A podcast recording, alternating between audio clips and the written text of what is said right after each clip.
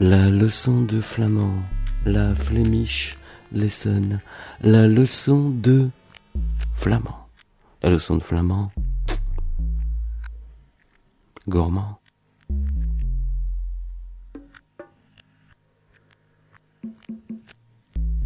Leçon numéro 11, les bombes alimentaires.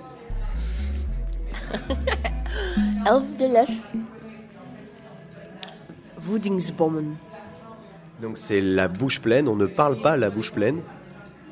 We praten niet met onze mond vol. Donc on parle là des gâteaux avec euh, plus de 4000 calories. We praten hier over taarten en eh cakes die meer dan 4000 calorieën bevatten. Donc une des premières possibilités, c'est le gâteau au chocolat euh, américain, haut de 10 pouces.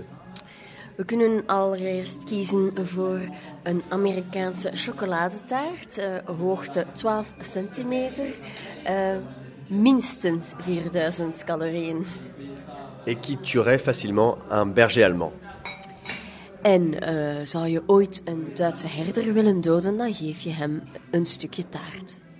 L'autre possibilité, c'est le gâteau à la carotte, qui pourrait paraître diététique au départ, mais qui fait 4 étages. In hetzelfde orde heb je een carrot cake, een worteltaart, even hoog, even dik. Je zou kunnen denken dat het een beetje gezonder, een beetje meer gezond is voor de lijn, maar helemaal niet.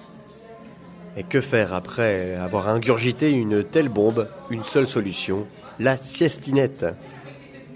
Het enige wat dat je nog kan doen na zo'n taart, als je het al opkrijgt, is gewoon een dutje doen. C'était la fin de cette magnifique leçon de flamand. Fla Vlaams les. Het is weerom het de einde van onze elfde les Nederlands.